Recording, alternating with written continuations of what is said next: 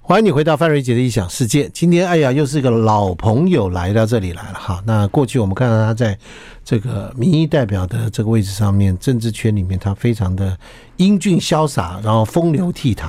然后口才辩起嘞，这个非常辩才无碍。但他今天呢，这个他摇身一变变成了一个教授啊，这个我们的孙大千教授，欢迎你，大千啊！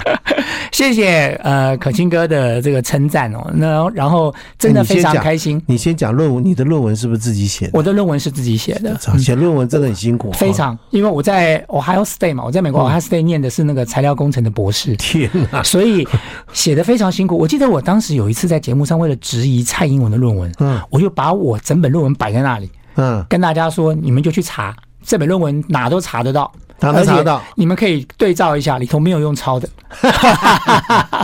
好，这个孙教授其实是呃，这个呃被政治耽误的个这个这个治国人才。没有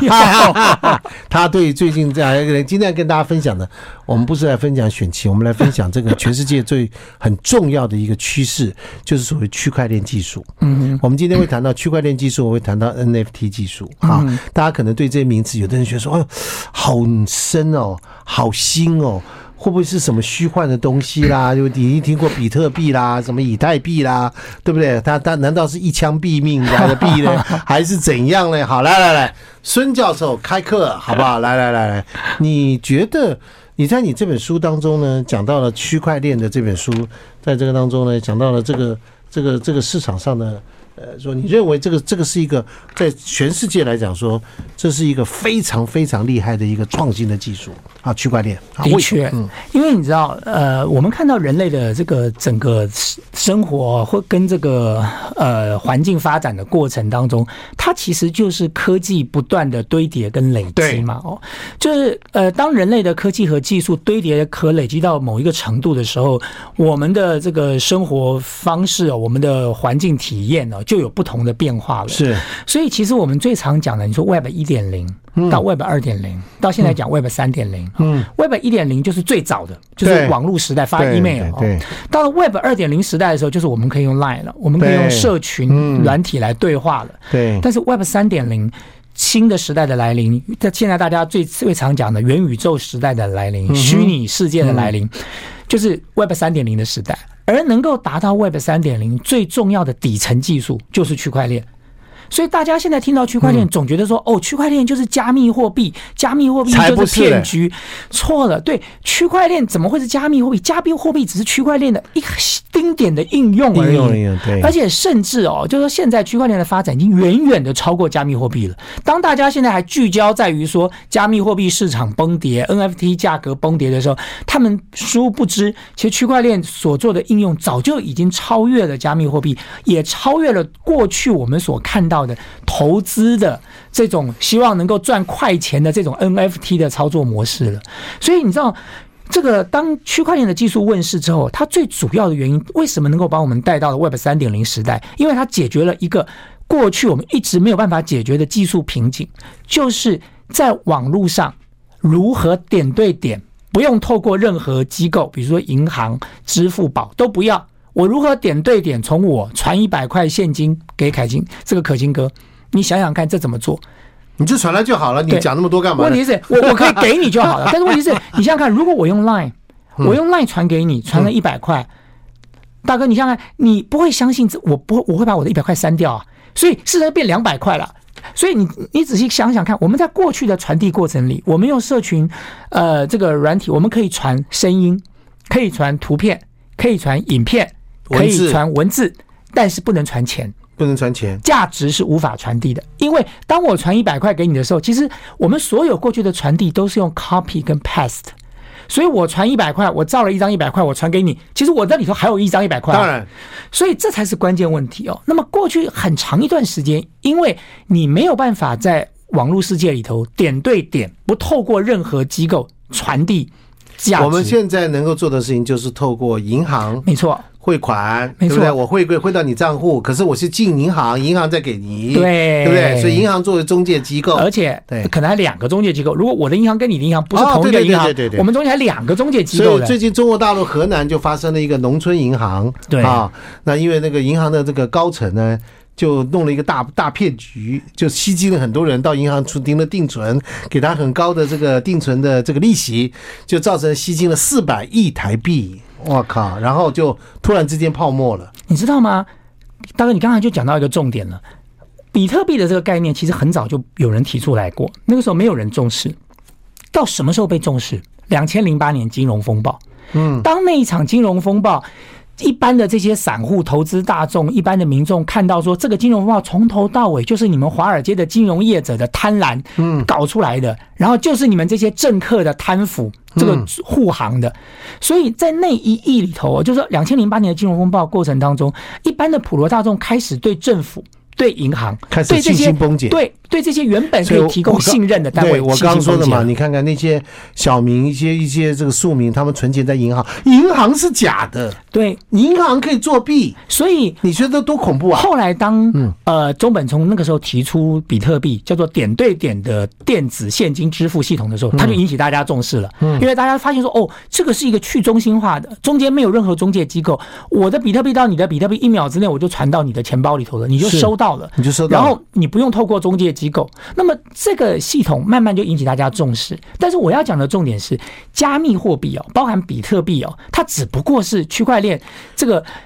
上舞台的起这个第第一个第一场戏而已啊，就是说大家看到的是第一幕哦，这个因为比特币而带出了区块链的技术，但是区块链在过去这几年。的变化太大太大了哦！区块链在这过去过去这几年，它的应用已经从原本的加密货币，加密货币从这个我们当时看到的，你说比特币、以太币，现在有几十万种加用加密货币，有一大堆那种垃圾币，有一大堆那种对骗局币一大堆。但是事实上，区块链的应用它已经从加密货币走到第二步到什么呢？叫做代币经济了。代币经济是什么？我举个好，最对简对，单我的们例子，休息一下，我们休息一下啊！来来来，来所以你知道吗？你听到什么比特币、以太币各种不同的千千万万币，就出现了在因为区块链的这个技术的蓬勃发展，就出现了一个所谓在任何一个新技术开始出现，都会出现一个叫做劣币驱良币的现象。完全正确，没错啊。但是我们今天回到，今天我们请孙大千教授来跟我们上课， 就让我们回到这个本身的区块链的本质里面去想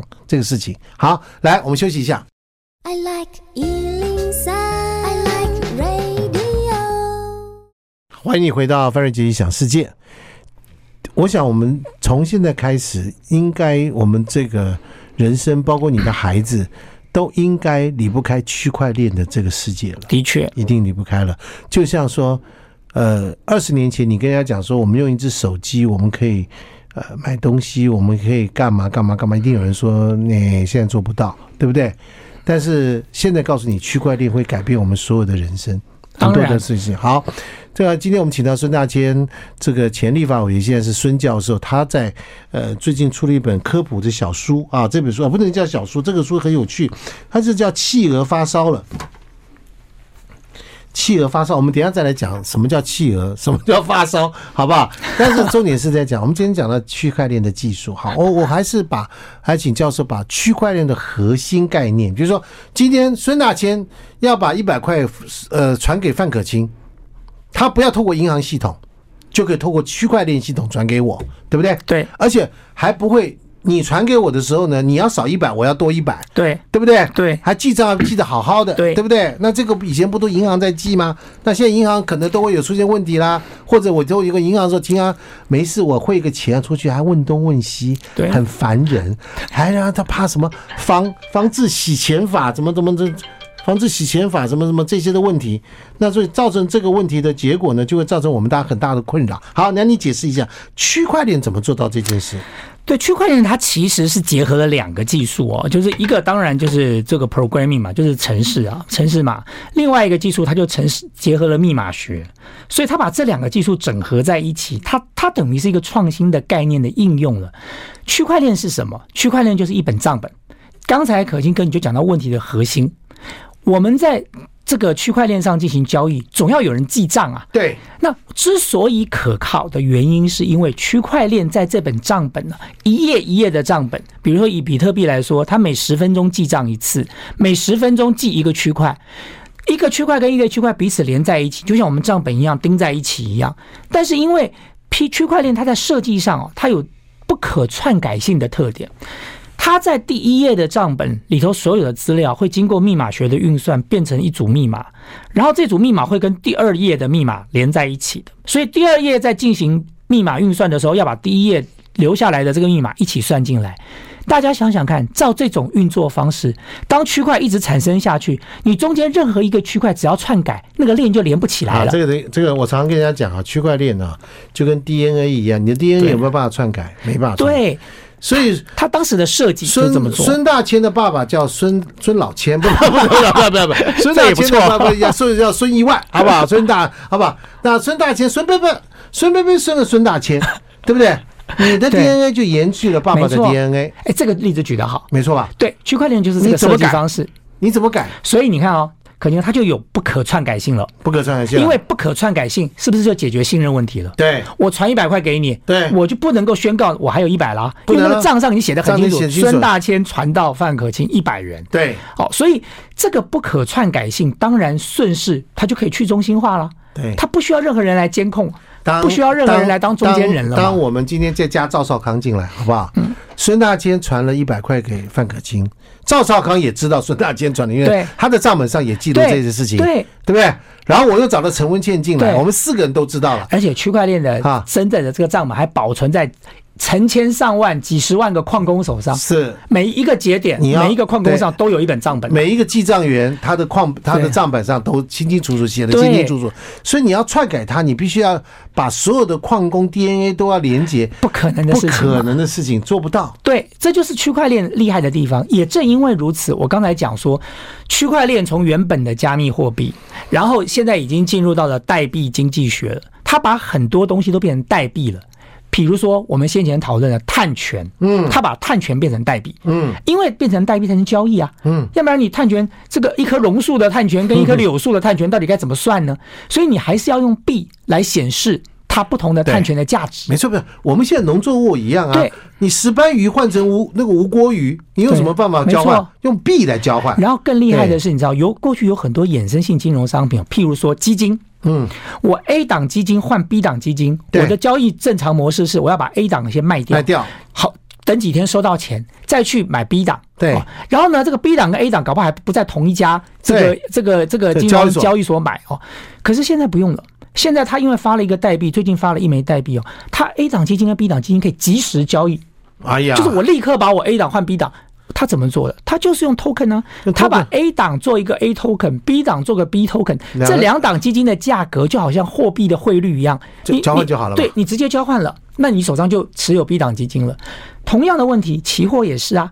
你以前做期货交易，你在芝加哥期货交易所买的交易，你现在想到中南南美洲去买一个什么什么咖啡的交易所的交易，嗯你你以往是不可能完成的，可是现在做到了。所以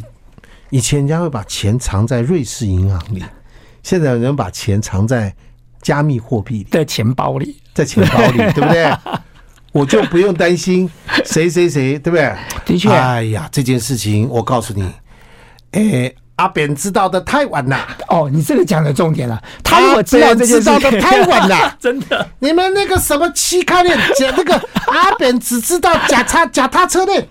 怎么知道有没有知道有这个区块链？哎、真的耶，真的你懂吗呀如果当年阿扁知道有区块链，完蛋了，我们的红三军也不用打了啦，因为也找找不不到到那个钱找不到了，找不到那个钱他他一瞬间就就他这个一钱瞬就间就出不去见了了。没错，没错，没错。而且你知然道后吴，淑珍也不用在家里面拿那个牛皮纸袋，然后那个什么什么金控那个老板也不用什么对不对？他拿辛辛钱苦苦的被他拖累，还要要把拿着钱运水出果去，箱，还要拿钱进来，还要拿这个事情，然后黄芳叶也不用逃跑了。拿一个手机按一下就可以对，了。黄芳也不用带着钻石，一大堆对对对钻石对对跑了，对然后客死他乡。而且你知道吗？现在对现在那个加密货币哦，当然就像刚才可哎，心这样讲听起来，我们好像都在讲这个区块链变成犯罪工具了嘛哎，的确是哦。现在，所以现在政府单位对于区块链也做了很严密的防洗钱的措施啊。比如说像我，我现在买嗯的比特币，我是在交易所买的，这个交易所是经过政府要认证的，所以要做 KYC，所以其实 KYC 是啥 KYC 就是政府知道说这个这个密码地址是孙大千的。啊，所以，所以你你现在政府都开始在立法做规范嘛？哦这叫实名登记对，就制是算是实名制。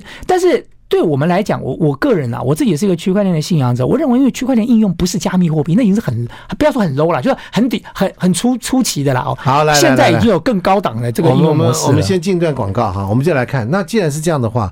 那个区块链当然有很多的这个东西，你再给我们解答一下，那为什么比特币现在又涨又跌，又涨又跌，又涨又跌？但那个很恐怖啊，嗯对不对？那个一个币值如果是这样上下波动的话，还得了啊？台币这样上下波动，国家就毁了，对不对？ 好好没来问题那教授你来，我们要接受 你很严格的挑战的。好，来来来，休息一下哈。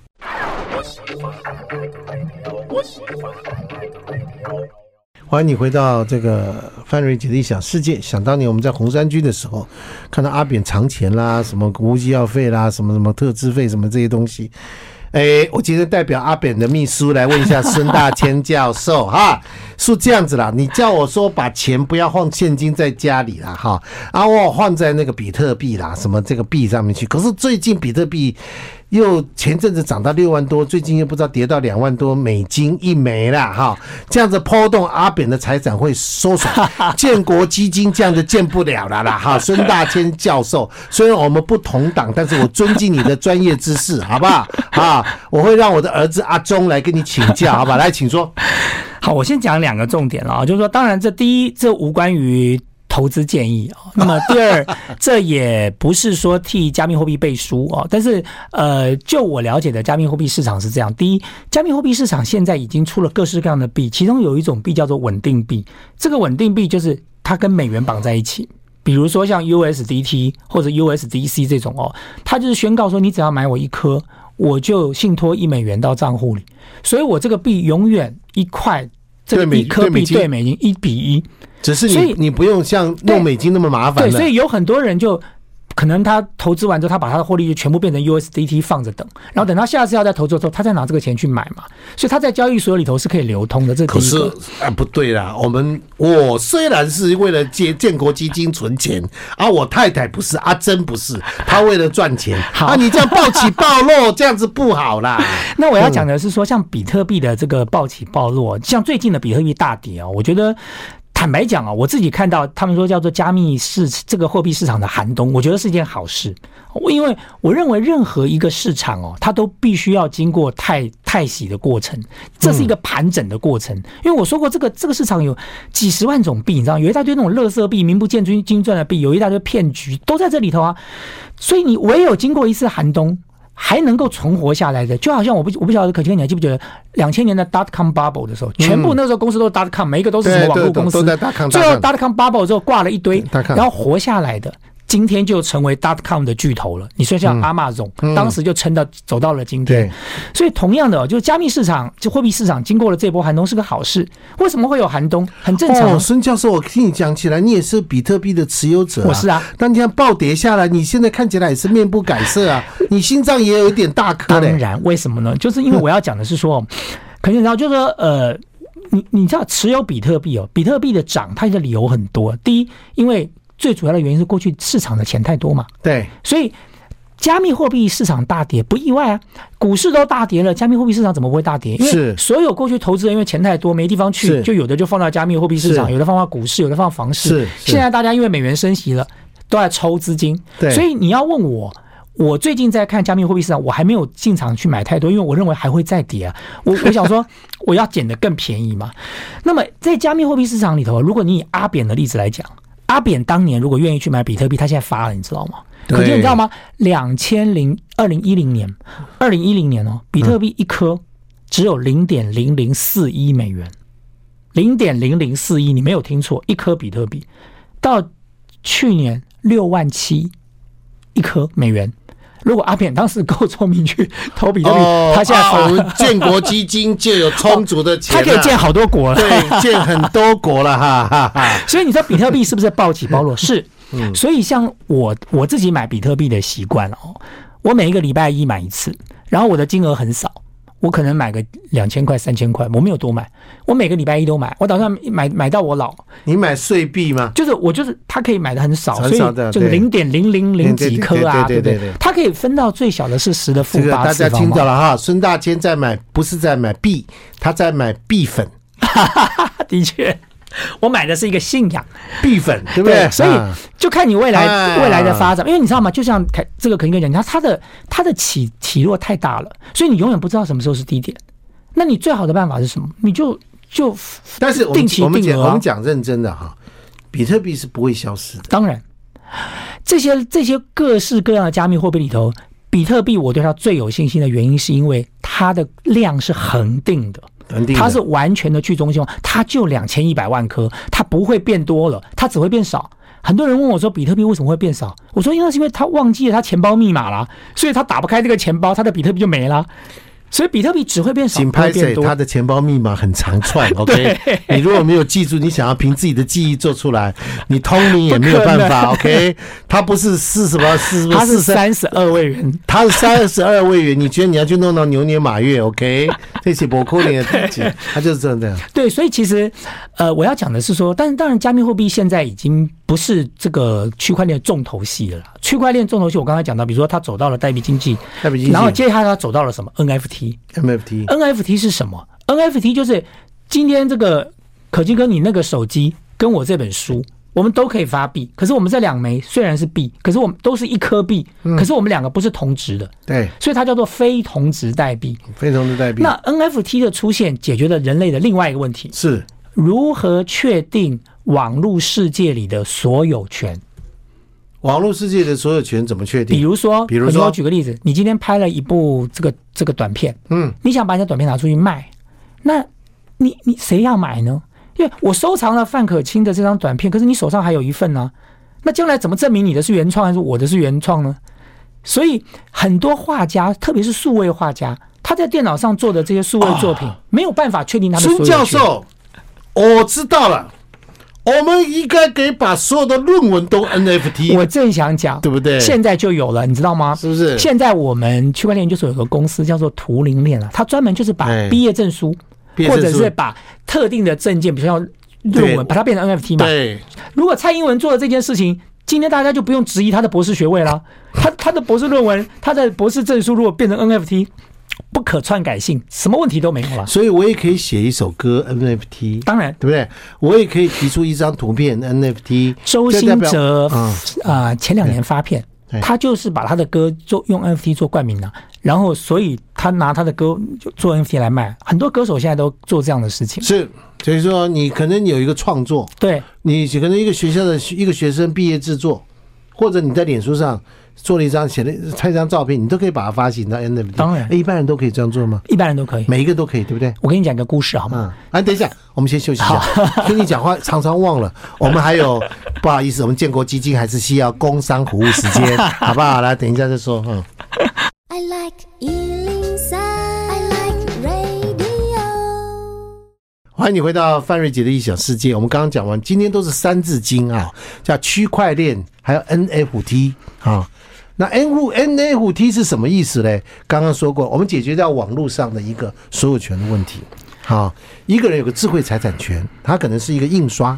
它可能是一本这个书啊，可能是一幅画，那个已经看得到，就实体的版权已经清楚了，对不对？对。但是网络上的就没有看到了。没错，对而且事实上哦，大哥你知道吗？哪怕你是实体的画，都有仿冒的。对，所以你看中国的古画，乾隆题诗题了多少诗，题完之后发现那幅画是仿冒的，它并不是真的， 不是真迹。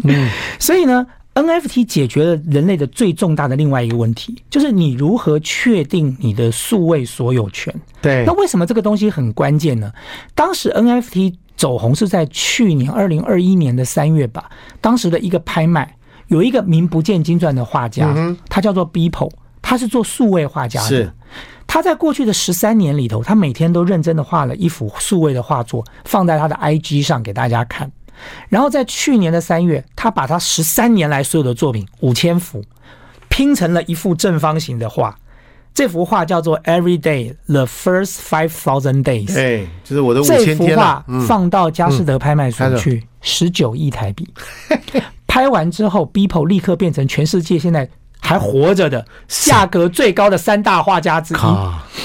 他他请多少个保镖啊？对，他的我靠数位画十九亿哦，你知道？对然后这幅画，那大家就就笑了，说谁会去买十九亿买这个东西啊？因为你知道吗？如果可能，你现在把这个手机哦，你只要 Google 写 Beeple 三个字，他的画也会出来。对啊，你的手机还可以把它 download 嘞，嗯对啊所以你又看得到，你又可以 download，那大家就问了说，每个人在手机上都可以看到，都可以那 download 的那话，你为什么值十九亿呢我？我为我为什么要花十九亿买你的买你的 NFT？嗯但是当时这个新的艺术收藏的创新概念就来了，最值钱的是所有权，嗯，而不是。你看到这幅画的实体，嗯，那他们的说法是这样，他说，就算你有一幅蒙娜丽莎的微笑，嗯你也不敢放在你的卧室里啊，你也不敢放在你的客厅里啊，一因定为是假的， 因为你怕会坏啊，啊，一定是假的。所以你最后把它对摆在哪里？你就会把它摆在什么保险柜里头，或者是你捐借给给捐借借给什么捐博给物馆博物馆或者美或者术馆去展览展览对，那也不在你手边呢，大家也都看到了。所以说，既然是如此，值钱的是什么？所有权，所有权。就是因为你用区块链做了 NFT 的所有权，所以当然你这个所有权不能篡改啊，所以。你你你就有不可篡改性，你就不会发生说将来过了二十年，有一个人说我也有所有权，可以啊，你拿出个区块链看看你到底有没有 NFT，你又没有，所以这才是值钱的地方。而这个概念改变了一切。哎呀，所以从去年所到以今范年，谷多可怜， 多可惜，你不想到了吗？是不是？还割掉了左耳，对不对？是不是？范谷死了以后才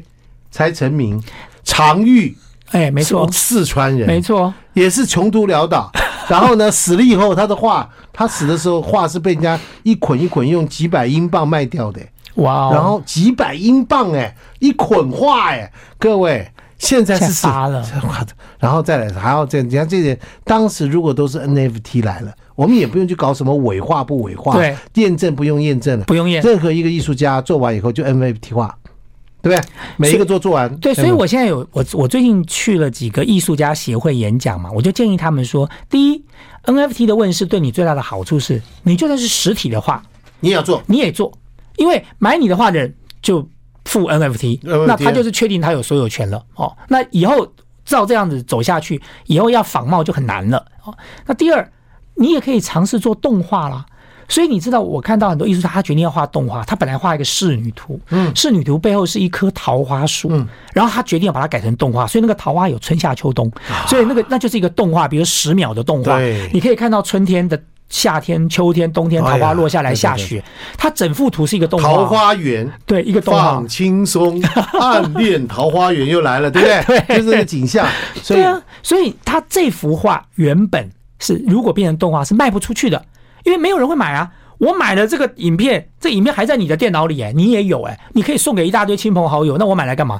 所以当你变成 NFT 之后不一样了。虽然也许大家都有这个影片，都可以看得到，可是只有我拥有它真正的所有权。所以我说，数位资产的所有权从那个时候开始问世哦。那有一段时间，大家现在炒 NFT 嘛，炒什么叫做 PFP 头像式 NFT、哦。嗯所以你看周杰伦出了 NFT，你看到了什么无聊猿系列出了 NFT，我自己都发了一枚头像式的 NFT 啊，叫做暴走企鹅。嗯，我是为了结合全终于我球。们回到我们今天那个呃主题上面了。对，为什么这本书我们孙大要叫做暴走？姐叫做《企鹅花烧》了 哈？对，就叫你做的一个抱走企鹅，我做的其实想法跟大哥你现在在做的是一样的。我当时发这个呃暴走企鹅的 NFT 的时候，不是为了赚钱，我是为了要组成一个对抗全球暖化的 Discord 群组。嗯，所以呢，我的六千枚的暴走企鹅的 NFT，第一波两千枚，我只拿了两百多枚出来市场卖。那是为了要稳定一个价格，所以我那时候卖一百块，二十六分钟就把它卖完了。那剩下的我不卖了，我就凡是你愿意一起投入对抗全球暖化，我就给加你一入个嗯我们的社群，我就给你一颗哦。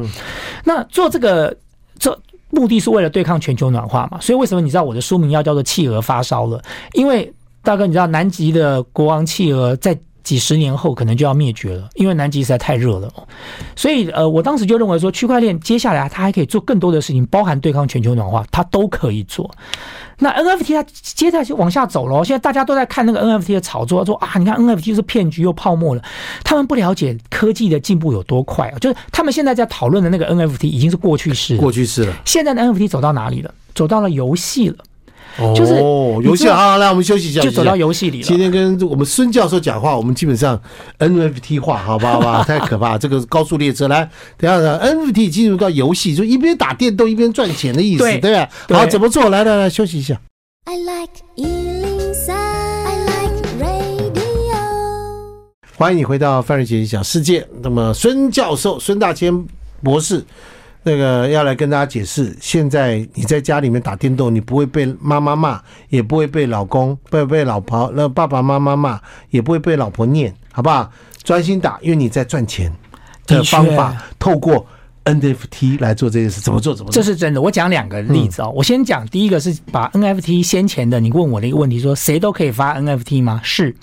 你只要在 OpenSea 上你自己发，重点是要有人买。嗯，最妙的一个传奇故事，大概是发生在去年底吧。印尼的一个小朋友，因为他居家上课，每天早上都要拍一张自照，自这个自己拍一张照片去去去报道，就说：“哎、这个我有来上课。”他累积了大概一定的数量之后，他有一天突发奇想，他就把他的照片决定丢到 OpenSea 上去卖，变成 NFT，一张照片一个 NFT。我说实话，他长得真的不怎么样，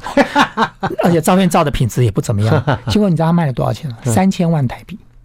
就是他的照片。为什么？就是有人要收藏。就我说，这就是那种类似艺术市场嘛，就是你看了你会觉得说，啊哎、我懂了我懂了我觉得它值得收藏一枚，我就收藏了。那至于为什么，没有什么为什么，因为它可能涨，可能跌，但是你高兴啊，你收藏它起来，你当当个收藏品。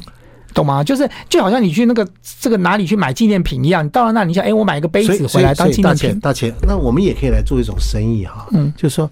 我去帮助很多艺术家，他们呢做出来的原创，然后呢我就发行他的这个。这个 NFT，因为他们对于 NFT 的操作比较不熟悉，就像人家说，一个公司要上市，是不是要股票上市，还要辅导，嗯要辅导商，要做这种东西，都一样道理啊。我现在就在这样做，我免免费教他们，是不是所以我常常去演讲，嗯然后教他们如何如何把他们的艺术作品能够用 NFT 让他们的艺术作品更有价值啊！这是我最近最常去这些艺术什么各式各样的协会演讲的内容了。对，最重点是什么？是这些人当他在这件事情上做了以后，第一个我们保护了他，当然，对不对？而且我们有更多的艺术创作会被大家看到，你大知家道。看到，去年的台北新艺术博览会跟今年的台北新艺术博览会，其实都有 NFT 大师专区，都有数位画作的专区了，都已经有了。你觉得五年以后，不要三年以后啦，是不是大概所有的艺术作品都会被 NFT 化？我认为是，你就是是我认为三五年之后，我们会看到更多很精彩的数位艺术作品了，因为那又比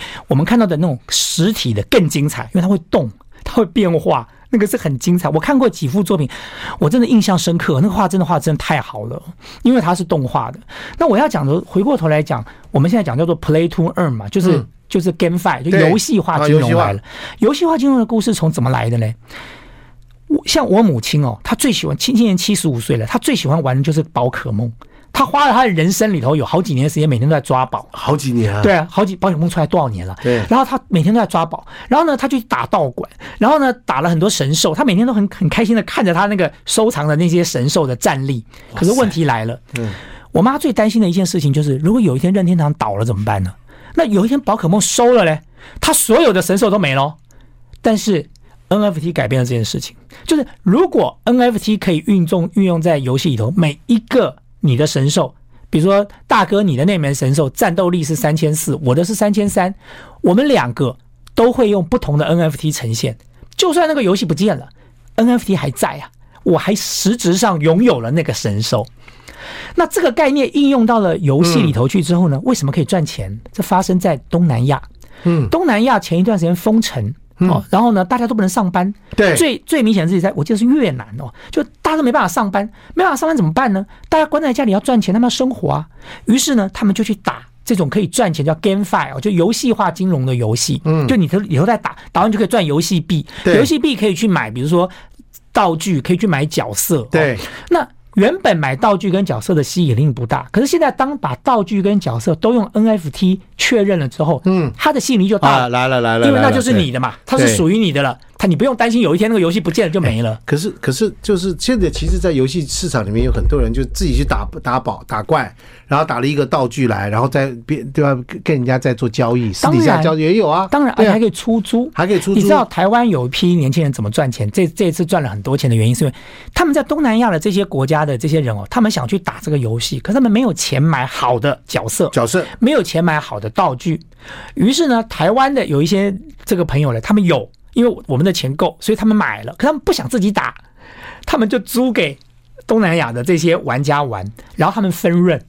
就你去你去打完赚的钱，当做租金付给我，所以你想想看，现在那个游戏的角色就变成一个可以投资的东西啊了。就我我可以在里头买十个角色，哦，我然后我这十个角色都是战力很坚强的，然后谁要来跟我租，我就租给他，然后我就来赚钱。那那些人因为没有办法买到这么好的角色啊，可是他当拿拿到我这么好的角色，他就可以赚更多的钱了。于是这就是叫做游戏化金融，